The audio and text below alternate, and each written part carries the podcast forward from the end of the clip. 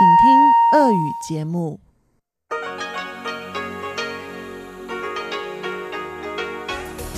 В эфире Международное радио Тайваня. Здравствуйте, дорогие друзья! В эфире Международное радио Тайваня и вас из тайбэйской студии приветствует ведущая Анна Бабкова.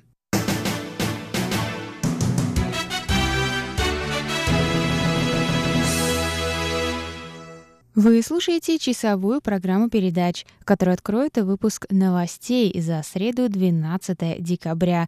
Далее в нашем эфире, как всегда, для вас прозвучат тематические передачи «Среды», «Панорамный Тайвань» с Юной Чень, «Тайвань и тайваньцы» с Мари Ли, «Учим китайский» с Лили У, и «Китаеведение. Устная история» с Владимиром Малявиным. Оставайтесь с нами в течение этого часа.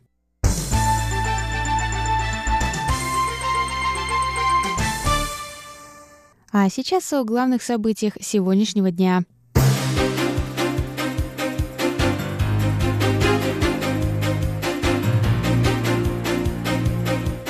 Контрольный юань может стать национальным учреждением по правам человека.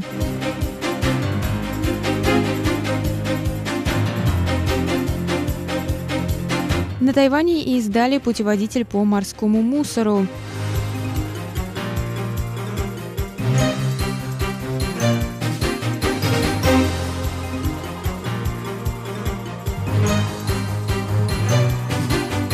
Тайвань ужесточает меры против распространения африканской чумы.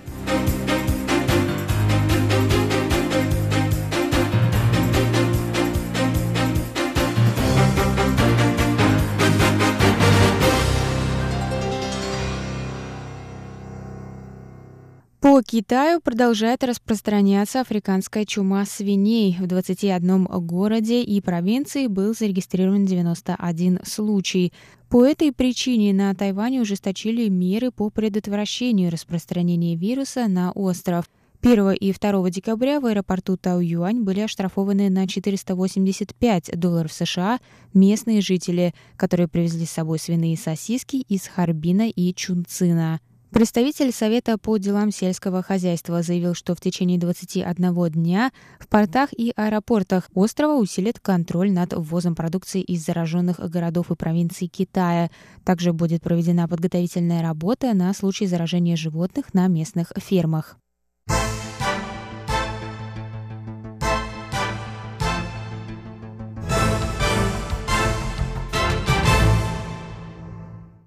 Тайваньская группа защитников окружающей среды Rethink издала путеводитель по морскому мусору, в котором описала 101 вид морских загрязнений, которые можно найти в местных водах и на берегах острова.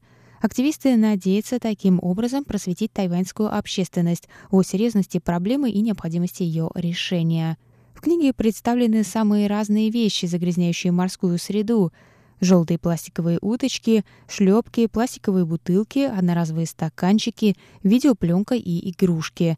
Самая старая морская находка активистов — это военный сухпайок 1988 года. По оценкам соучредителя Rethink Хуан Яна, на берегах Тайваня можно найти мусор, который мог бы заполнить 150 тысяч мусорных пакетов. Однако он добавил, что уборки пляжей недостаточно. Наиболее важно просветить жителей острова о загрязнении и о том, как этот мусор попадает в океан. Помимо путеводителя, группа также создала веб-сайт, вдохновленный концептом игры Pokemon Go. На сайте мусорные кучи изображаются в виде монстров, которых можно рассмотреть под углом обзора 360 градусов. По словам Хуана, группа собирается провести 20 образовательных лекций в 2019 году, чтобы проинформировать жителей Тайваня о морском загрязнении. Они также собираются создать настольные игры для детей, чтобы они также могли узнать, как защитить природу.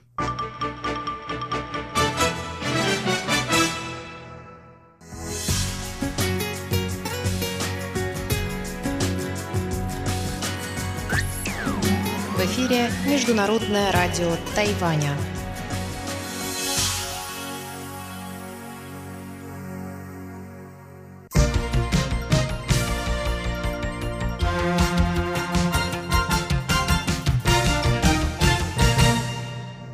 Контрольный юань представит в начале 2019 года доклад о трансформации ведомства в национальное учреждение по правам человека в соответствии с парижскими принципами, утвержденными Генеральной Ассамблеей ООН в 1993 году. Об этом сообщил представитель контрольного юаня Гау Юн Чен во вторник 11 декабря. Он сказал, что трансформация ведомства в национальное учреждение по правам человека представляется более вероятной, нежели учреждение нового ведомства. Контрольному юаню, сейчас одной из пяти ветвей власти, предстоит провести подготовительную работу для трансформации в национальное учреждение по правам человека, включая получение автономии от правительства. Президент Ассоциации прав человека Тайваня Вэнь Гуянь напротив заявил, что лучше создать новое ведомство. Такой же совет был дан Тайваню независимыми международными экспертами по осуществлению пактов о правах человека, сказал Вэн.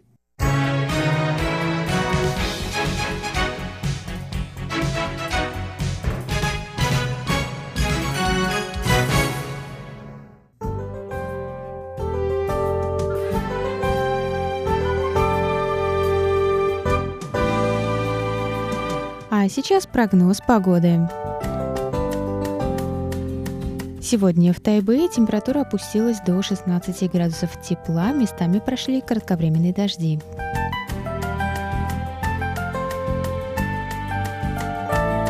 Завтра в Тайбэе до 20 градусов тепла, также возможны дожди.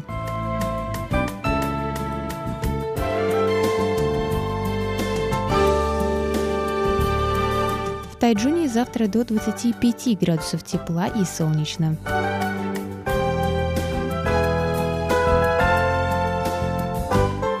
А в Гаусюне на юге острова до 26 градусов тепла, солнечно с переменной облачностью.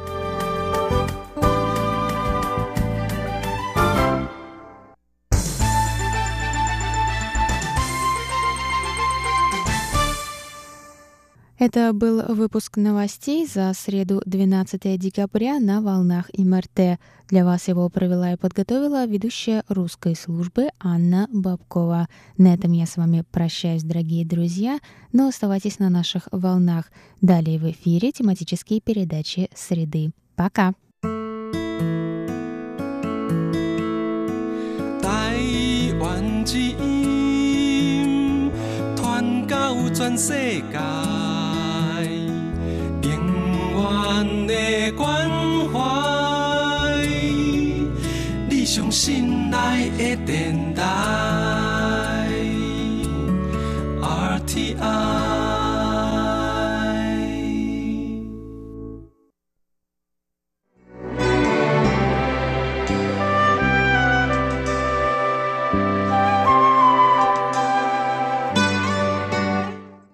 Здравствуйте, дорогие слушатели! В эфире «Панорамный Тайвань». У микрофона Юна Чень. 6 сентября Министерство иностранных дел Китайской Республики объявило об отмене виз для граждан России, въезжающих на Тайвань на срок до 14 дней с целью туризма или бизнеса.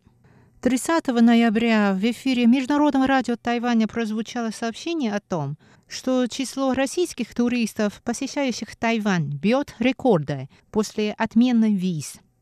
По данным тайваньского МИДа, если раньше на остров прибывало в среднем от 600 до 900 россиян в месяц, то в октябре их было уже 1118. Как заявил тайваньский МИД, это самый высокий месячный показатель за последние пять лет. С учетом развития туризма между Тайванем и Россией, я предлагаю сегодня послушать интервью с владелицей Московского туристического агентства, которое уже сотрудничает с тайваньскими партнерами более 10 лет, Мариной Пчельниковой. Ее фирма называется «Мия Тур». Сначала Марина рассказывает о себе и почему она решила заняться туристической деятельностью.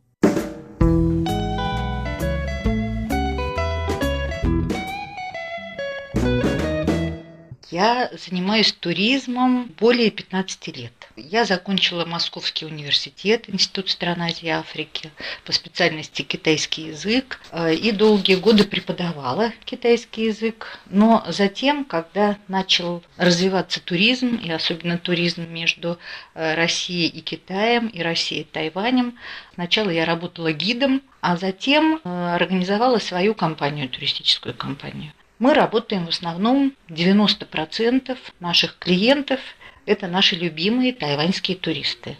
С Тайванем мы работаем уже более 10 лет. Еще у нас есть туристы из Швейцарии, у нас есть туристы из Гонконга, э, из Китая, из других стран. Но 90% тех туристов, из тех, которые мы принимаем, это туристы из Тайваня. А готовы ли вы рассказать об особенности тайваньских туристов? В чем особенность тайваньских? То, наверное, туристы все, независимо от того, из какой они страны, э, это все люди, которые приезжают прежде всего, чтобы что-то узнать новое о стране, в которую они приехали. Ну и также, конечно, и тайваньские туристы. Пожалуй, какая вот отличительная черта тайваньских туристов, что они очень мало знают о России. Знают побольше о современной России, а об истории нашей практически ничего не знают. Поэтому для наших гидов была определенная сложность. Если, допустим, приезжают туристы из Европы или даже туристы из э, материкового Китая, они э, довольно хорошо знают, ну не, не хорошо, но представляют себе какие-то основные события в истории России. Тайваньские туристы почти ничего о России не знают.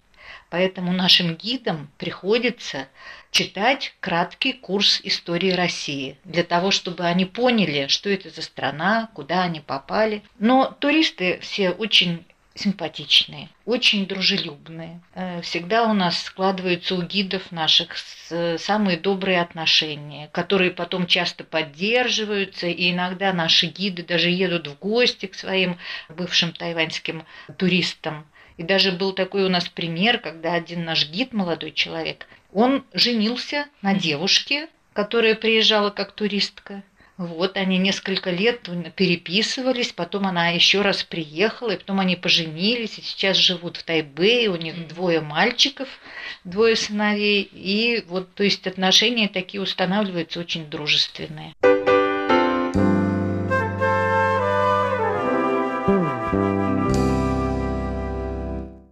А какие места в России они обычно посещают? Обычно посещают, конечно, Москва, начинают с Москвы, конечно, Санкт-Петербург. И часто вот наши туристы, мы их везем обязательно в несколько городов так называемого Золотого кольца. Золотое кольцо это что такое? Это такой очень популярный туристический маршрут. Старые, древние, небольшие города, российские, которые находятся недалеко от Москвы и в которых сохранились самые древние храмы, церкви, монастыри. То есть можно представить себе, какой была архитектура России в далекие-в времена.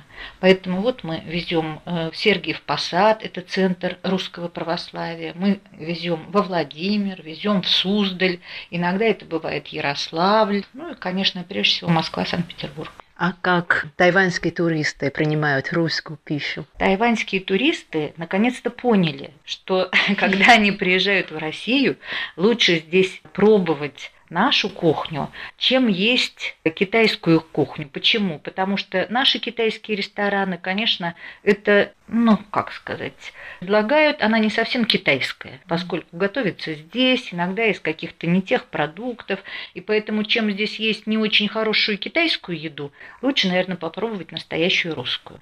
А кроме того, в Москве и в Санкт-Петербурге сейчас есть очень много ресторанов, которые представляют кухню наших бывших союзных республик. То есть можно попробовать украинскую кухню, грузинскую кухню, узбекскую, армянскую и так далее, что мы и делаем – и сейчас наши туристы, будучи в России полных 9 дней, ни разу не едят своей любимой китайской еды. А едят здесь только нашу и э, кухню наших дружественных, так сказать, стран. Пробуют здесь разные кухни. И все очень довольны. Были ли у вас необычные туристы из Тайваня? Такие группы, конечно, бывают. Бывают просто обычные туристы, такие сборные группы, а бывают такие группы, которые, допустим, от какой-то организации, какая-то фирма, какая-то компания – что интересное, мы стараемся разнообразить наши программы. И вот наши туристы, например, иногда ездят в Ясную Поляну. Ясная Поляна – это э, усадьба, где жил э, Лев Николаевич Толстой. Находится в 200 километрах от Москвы под Тулой. Вот мы включали в свою программу вот эту вот поездку. Э, туристы проявляли очень большой интерес. Пришлось нам в этом году отказаться. Почему? Потому что достаточно далеко и дорога, поскольку пробки у нас, очень много времени уходит на дорогу. А там нет возможности переночевать, поэтому мы должны были за один день туда съездить и вернуться. Но мы стали посещать музей Льва Николаевича Толстого в Москве. Еще наши туристы часто ездят в Клин, дом-музей Чайковского, Петра Ильича Чайковского. Есть группы, которые проявляют особенный интерес к русской культуре и к музыке, интересуются вот такими вещами, поэтому мы стараемся вот свои программы так разнообразить. А в этом году наша группа одна попала как раз на празднование 70-летия Победы.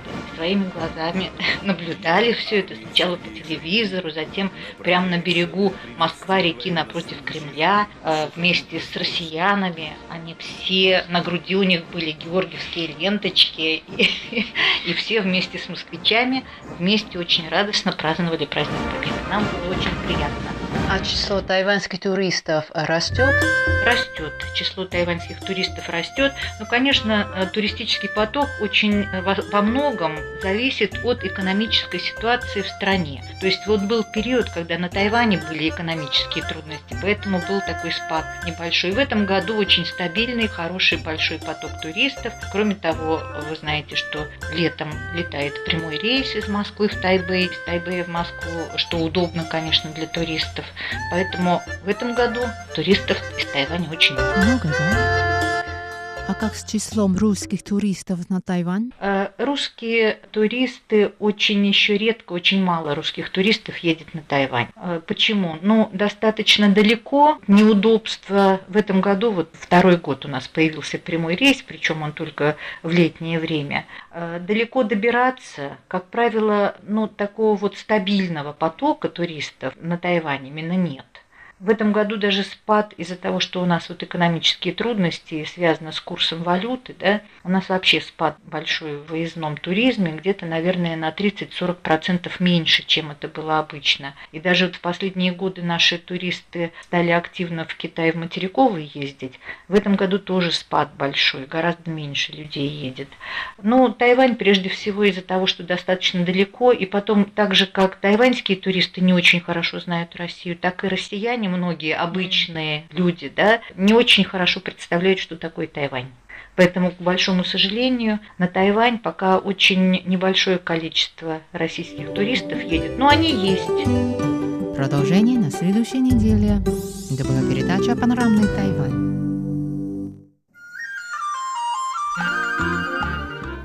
Тайвань и тайваньцы. У микрофона Мария Ли. Здравствуйте, уважаемые друзья. Я предлагаю вашему вниманию третью часть интервью с Александром Скалозубом, Дарьей Сергеевой и Мариной Губницкой, которые недавно приезжали на Тайвань, чтобы принять участие в седьмом тайбэйском чемпионате мира по тайди-тюаню.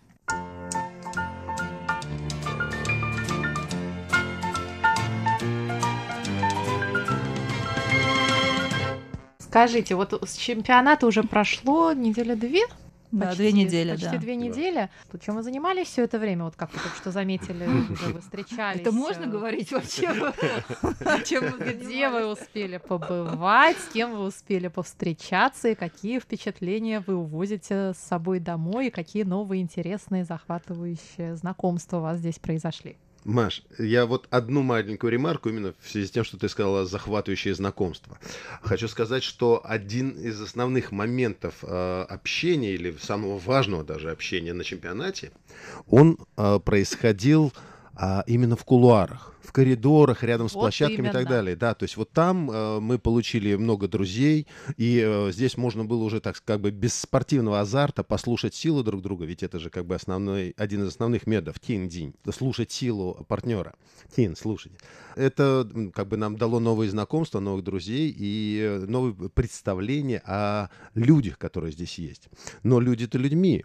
А интересно, что представляет из себя сама республика, сам остров. И поэтому по наущению одной нашей знакомой, которая работает на тайбейском радио, Не на тайваньском радио, да, имена. не будем на, на ее называть, хотя ее зовут Мария, да.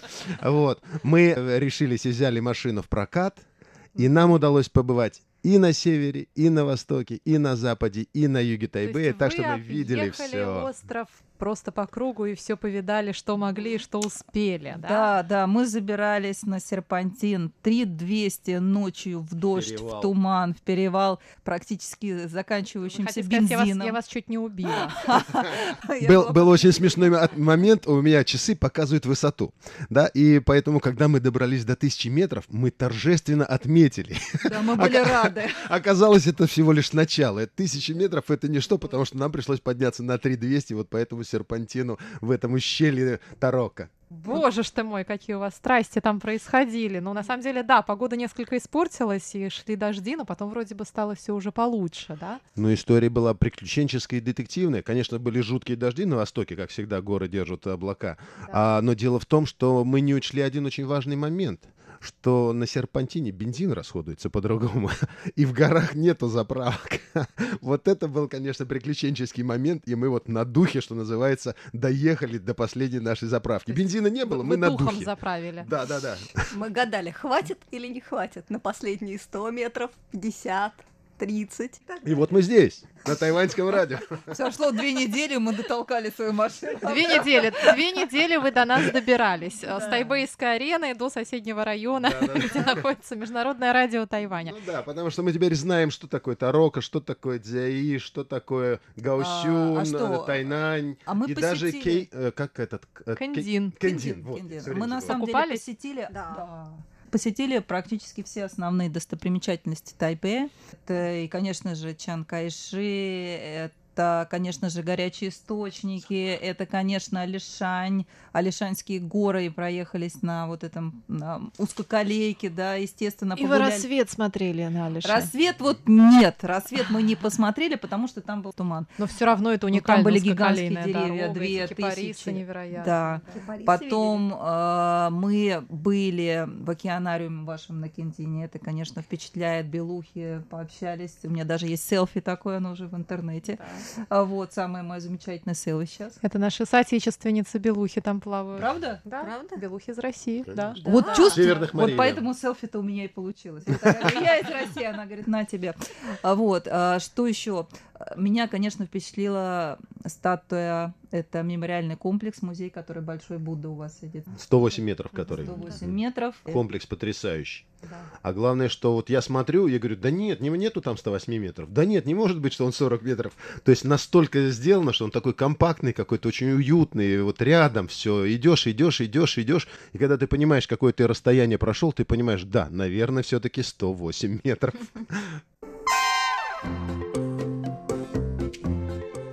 Марина, а у вас какие остались самые яркие впечатления? Ой, ну у меня, пожалуй, все впечатления весьма яркие.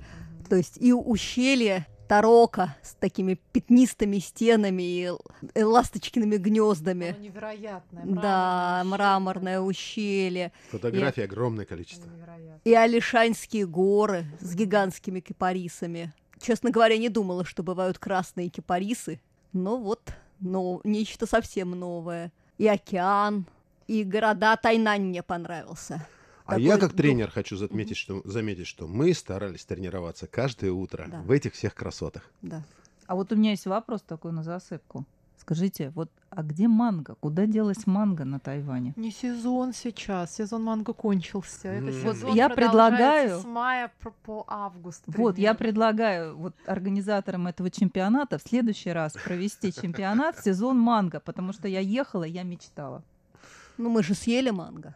Один раз. Один раз. Один раз я нашла манго. Гаусюня Вот нашли, это, да. наверное, да. вот. Если вы еще успеете, у вас есть шанс попробовать а, традиционное тайваньское манговое мороженое. Мороженое из манго делается так. Это ледовая крошка, которая покрывается сгущенным молоком и щедро присыпается кусочками спелого манго. И вот такое мороженое, в принципе, во все сезоны доступно. Если вы увидите по дороге сейчас его где-нибудь, то хватайте и ешьте. Да, у нас Реально еще вкусно? есть до вечера Да? время. да. Вот вам я устроила вам распорядок дня на оставшиеся, Все, сейчас поедем искать. полдня. Google нам в помощь.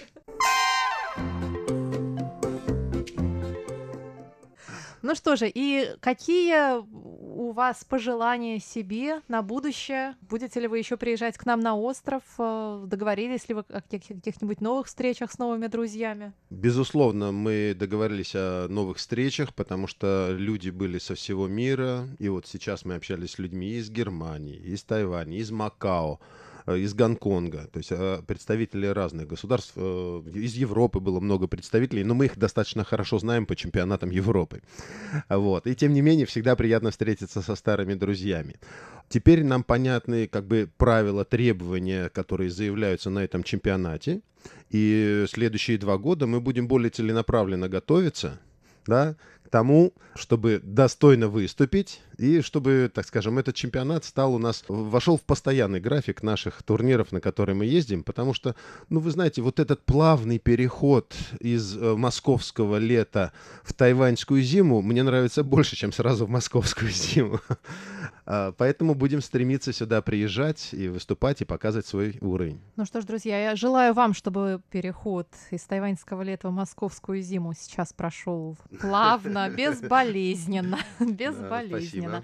И чтобы Москва встретила хорошо, и новых вам таких же великолепных и более великолепных, прекрасных свершений в ваших будущих соревнованиях. В конце я хотел бы выразить благодарность нашим учителям, основателю стиля Или Чан Чин Ли Кюну, моему шифу, наставнику, грандмастеру Чин Фан Сёну за те знания, которые они в нас вложили. И мы сюда приехали, и мы видим, что мы интересны местным людям с, с теми навыками, которые у нас есть. Ну и, конечно же, очень хотел поблагодарить вас, Мария, за организацию этой встречи, за то, что все так замечательно прошло. Наоборот, это я вас благодарю за то, что вы нашли время в последний день к нам приехать. Да, Даша, вы еще что-то хотели сказать? Да, а я хочу передать привет. А я хочу передать привет, как говорит, маме, папе, всем моим друзьям, да, всем, кто меня знает, Денису. И э, на самом деле хочу передать всем русским ребятам на Тайване большой-большой привет из Москвы от нашей команды. И спасибо, что вы нас поддерживаете. Это было очень здорово. Всего вам хорошего, да. До свидания. До свидания.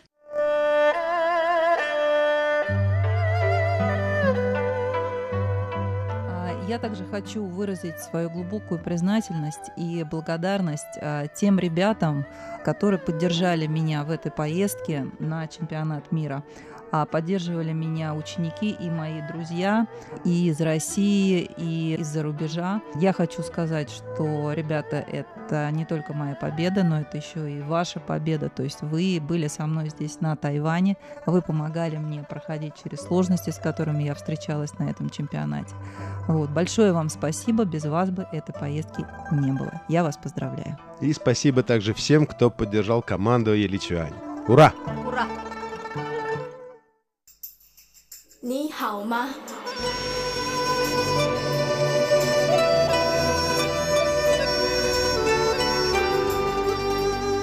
你好吗？ Здравствуйте, дорогие друзья! 大家好! В эфире Международное радио Тайваня. Вы сейчас слушаете передачу «Учим китайский». Вас приветствует ведущая Лилия У. Очень рада с вами снова встретиться. Вчера факультет славистики Государственного университета Чжэнчжи провел славянский вечер. В рамках праздничного вечера студенты разных курсов факультета представили театральные работы. Давайте сегодня об этом поговорим. Сначала мы прочитаем диалог.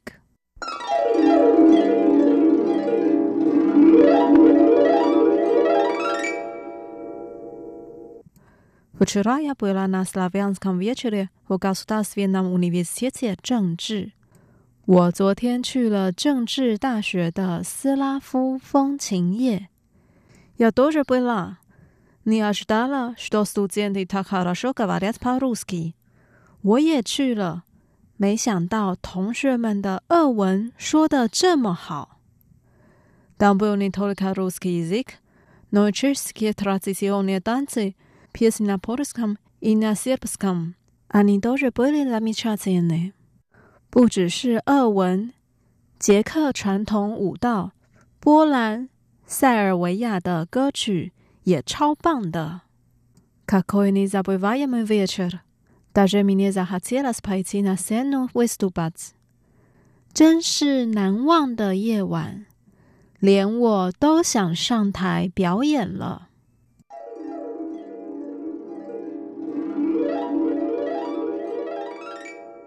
Вот наш диалог. Теперь давайте разучим отдельные фразы слова. Первая фраза. Вчера я была на славянском вечере в Государственном университете 政治。我昨天去了政治大学的斯拉夫风情夜。呀，我，我 不去啦昨天。昨天。不啦去了。去了。告诉到 cnn university 政治。政治大学。政治大学。Savyonsky 斯拉夫。斯拉夫。Slavyansky Vecher，斯拉夫风情夜。斯拉夫风情夜。我昨天去了政治大学的斯拉夫风情夜。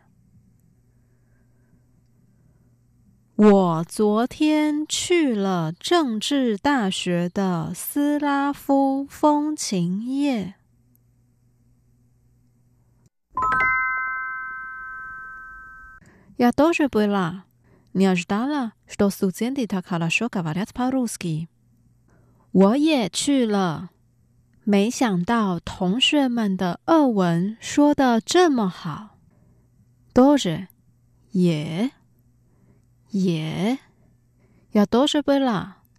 我也去了，我也去了。你也是达啦？没想到，没想到。，student 同学们，同学们。Roski, Izik. 二文，二文。g a v a l i t 说的，说的。他卡了说：“这么好，这么好。”我也去了，没想到同学们的二文说的这么好。我也去了。没想到同学们的俄文说的这么好。”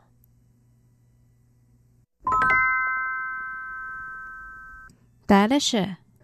Там был не только русский язык, но и чешские традиционные танцы, песни на польском и на сербском. Они тоже были замечательны. 不只是俄文，捷克传统舞蹈、 波兰、塞尔维亚的歌曲也超棒的。Netolika 不只是，不只是 c h e h i a c h e s k i 捷克，捷克 t r a d i z i o n e 传统，传统 d a n c a 五道，五道，Polisha，Polski，波兰，波兰，Serbia，Serbski，塞尔维亚，塞尔维亚，Polsnia，歌曲。歌曲，Zamichanie，超棒的，超棒的，不只是俄文，捷克传统舞蹈，波兰、塞尔维亚的歌曲也超棒的，不只是俄文。捷克传统舞蹈、波兰、塞尔维亚的歌曲也超棒的。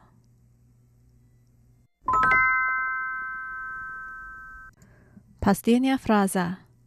Какой незабываемый вечер! Даже мне захотелось пойти на сцену выступать. 真是难忘的夜晚，连我 都想上台表演了。Какой，真是，真是，незабываемый，难忘的，难忘的。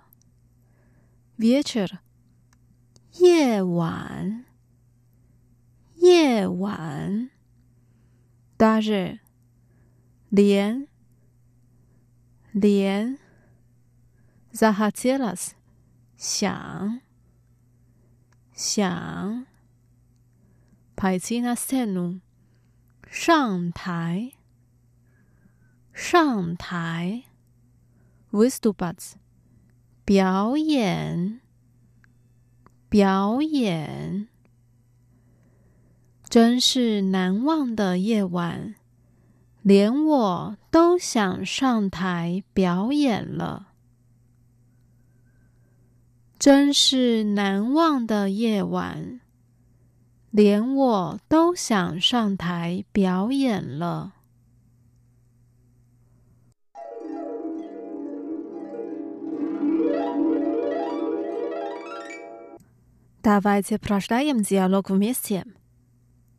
我昨天去了政治大学的斯拉夫风情夜。我也去了，没想到同学们的俄文说的这么好。不只是俄文，捷克传统舞蹈、波兰、塞尔维亚的歌曲也超棒的。真是难忘的夜晚，连我都想上台表演了。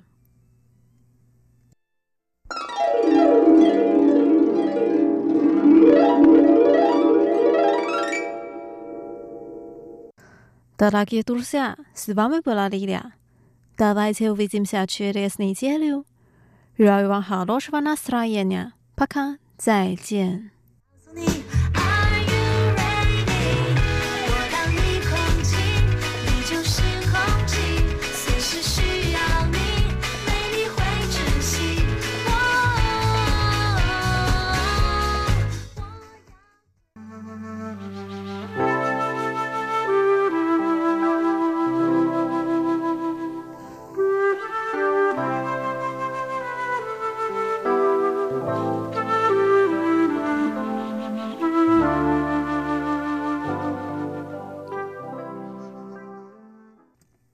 Говорит Международное радио Тайваня.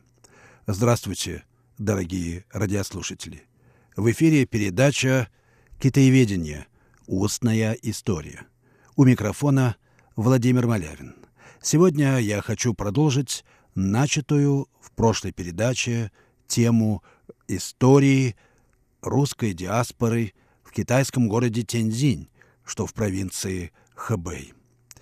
Я немного рассказал об условиях жизни русских в этом городе, а сегодняшнюю передачу хочу начать с одного интересного эпизода, касающегося организации русской общины. Тоже эпизод в своем роде характерный.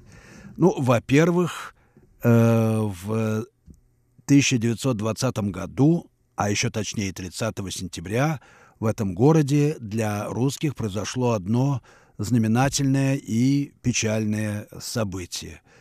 В Тяньцзине произошел, произошло такое событие. Был спущен флаг на здании консульства Российской империи. Вот как описал это событие бывший премьер-министр Колчаковского правительства Вологодский. Я цитирую.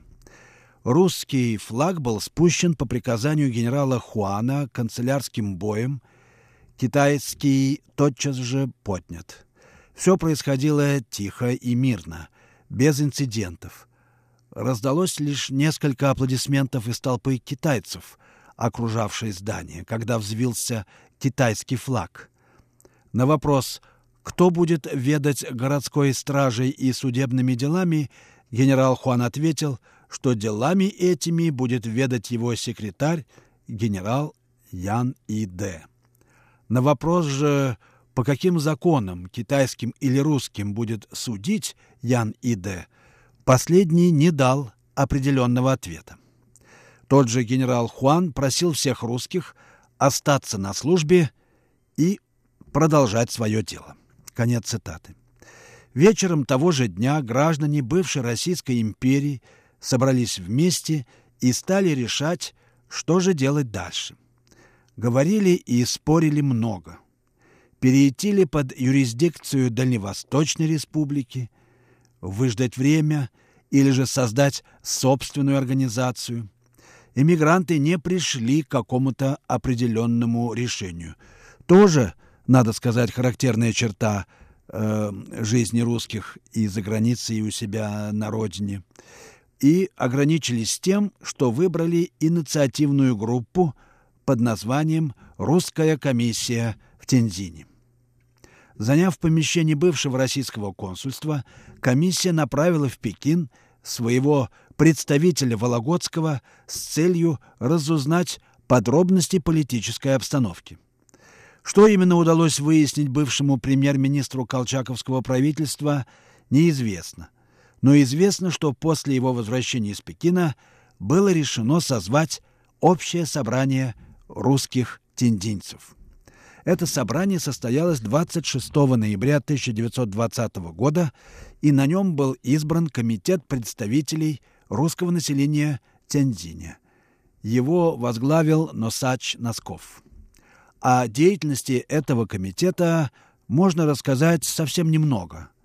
Существовала организация около восьми лет и ничем, кроме благотворительности, себя не проявила. Понять причины этого легко. Если в Харбине и Шанхае русских было очень много, и они могли держаться вместе, сбиваться в какие-то общества, организации, то в Тензине, где их было мало – э, всего-то около 400 человек, каждый предпочитал выживать в одиночку. К тому же и комитет, и национальную общину постоянно раздирали разногласия. 4 декабря 1928 года состоялось общее собрание, после которого в Вестнике появилась статья, в которой говорилось по заслушивании отчета председатель собрания изложил причины, кои побуждают его и весь состав данного комитета сложить свои полномочия. В числе этих причин председатель указывает на недоброжелательную критику со стороны членов русской колонии, пассивное отношение к мероприятиям комитета со стороны русской колонии, выход из комитета ряда лиц – отсутствие у остающихся членов комитета достаточного досуга для несения общественной службы. Конец цитаты.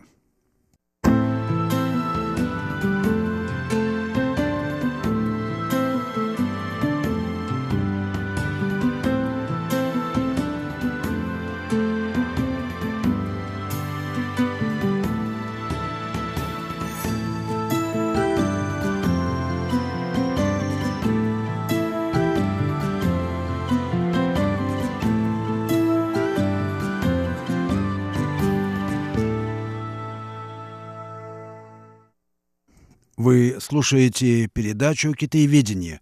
Устная история» Международного радио Тайваня. Передачу ведет Владимир Малявин. Я только что указал на неудачу комитета, который был призван сплотить русских, проживавших в Тензине, и проводить многие раз, разнообразные мероприятия, которые должны были э, благотворно сказаться на жизни русской общины города. Но этого не произошло. Э, вот характерный пример э, так, такого рода неудач. Одним из последних мероприятий комитета и общины была организация бесплатных курсов отечествоведения для иммигрантской молодежи, где читались лекции по истории русской литературы, русской истории, русской географии. Но вскоре выяснилось, что молодежь не интересуется этими предметами. На занятия в основном приходили люди среднего и старшего возраста, те, кто помнил Россию и тосковал по ней. Эмигрантская молодежь ориентировалась на иное. Она овладевала английским языком и куда охотнее изучала историю и культуру США, Англии, Франции. А еще охотнее осваивала экономику и технические науки. Это было естественно. Жизнь настраивала на другой лад. Молодые люди росли, формировались не в русском Харбине, не в многонациональном Шанхае, а в глубине совершенно чужой страны, рассматривая свое повседневное существование как жизнь на полустанке, с которого вот-вот тронется поезд. Тронется куда? Ну, в сущности, не так уж и важно. В новую жизнь, которой надо быть готовым, потому что нельзя, невозможно жить, оплакивая ту страну, которую не видел или не помнишь, да и вряд ли когда-нибудь увидишь. Не принимала участие молодежь и в деятельности Тяньзинского русского клуба, который в 29 году слился с русской национальной общиной, доживавшей свои последние дни.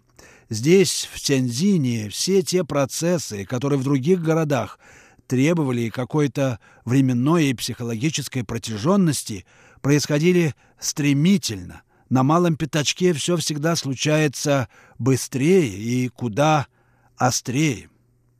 В 30-х годах русские потянулись из Харбина не только в Шанхай, но и в Тиньдинь, в глубину страны, где можно было спрятаться от суровых политических ветров. Но это была лишь еще одна иллюзия в ряду многих других иллюзий. К тому времени город был перестроен на европейский лад. Широкие проспекты, рестораны, ночные клубы, магазины известных фирм Европы, все приметы колониальной жизни европеизирующегося, но продолжающего сохранять национальную самобытность восточного города. В Харбине русские никогда не ощущали себя иностранцами, и это отличало Тяньцзинь от Харбина.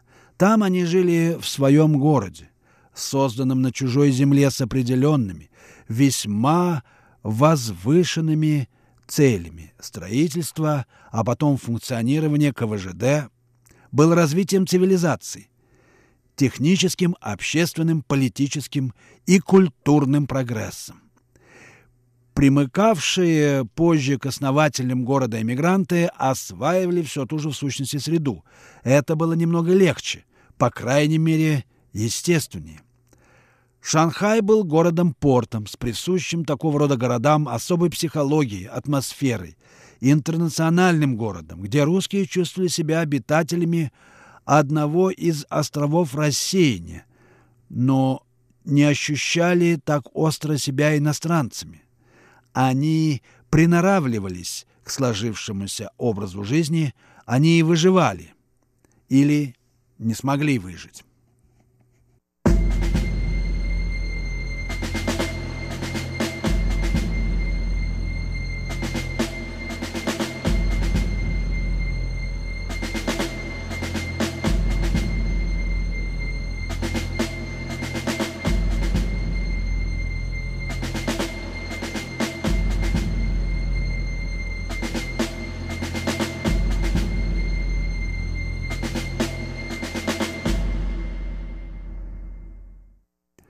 Вы слушаете Международное радио Тайваня, передачу «Китаеведение. Устная история». Передачу ведет Владимир Малявин. Я продолжаю свой рассказ о русской общине в китайском городе Тяньзине. Это была третья по численности э, русская община после Харбина и Шанхая, но разрыв был очень велик, и город Тяньзинь был не похож ни на Харбин, ни на Шанхай. Это обусловило слабость положения русских в этом городе. Несмотря на обилие концессий в Тензине, несмотря на европейский облик города, все белые почти в равной степени ощущали себя здесь чужими. Но особенно русские, которые к тому же не имели и гражданства. Настоящими хозяевами Тензине были все-таки китайцы, каким бы сильным ни было европейское влияние. Каким бы опасным ни представлялся японский милитаризм, крепнувший год от года, какой бы тонкой ни была прослойка богатых и образованных коренных жителей. И этого нельзя было не чувствовать. Русская жительница Тяньзиня Елена Якобсон вспоминает об этом. «Китайцы терпели наше присутствие, получали от него пользу и прибыль но никогда не позволяли нам почувствовать себя своими.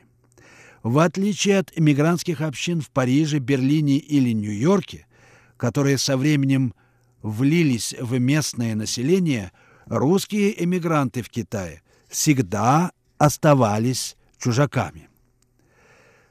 В значительной степени это наблюдение Елены Якобсон можно отнести также к Пекину и Тинзиню городам исконно китайским, находившимся в глубине страны, гораздо дальше от границ, чем Манчжурия.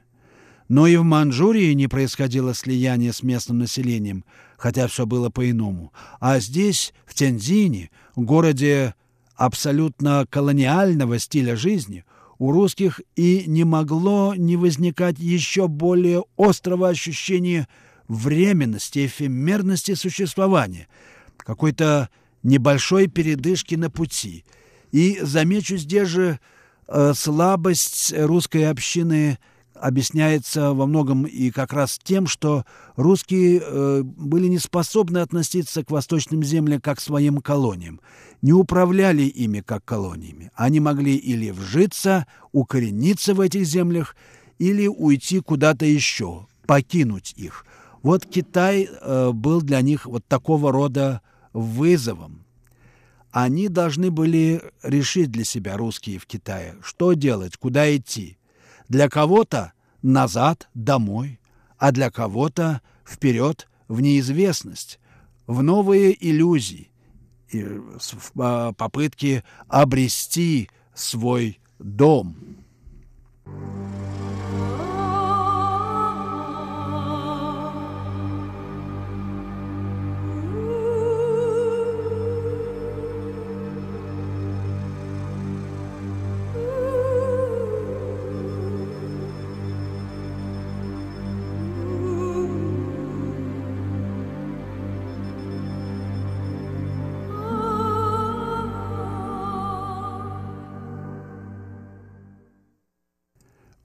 слушаете передачу «Китаеведение.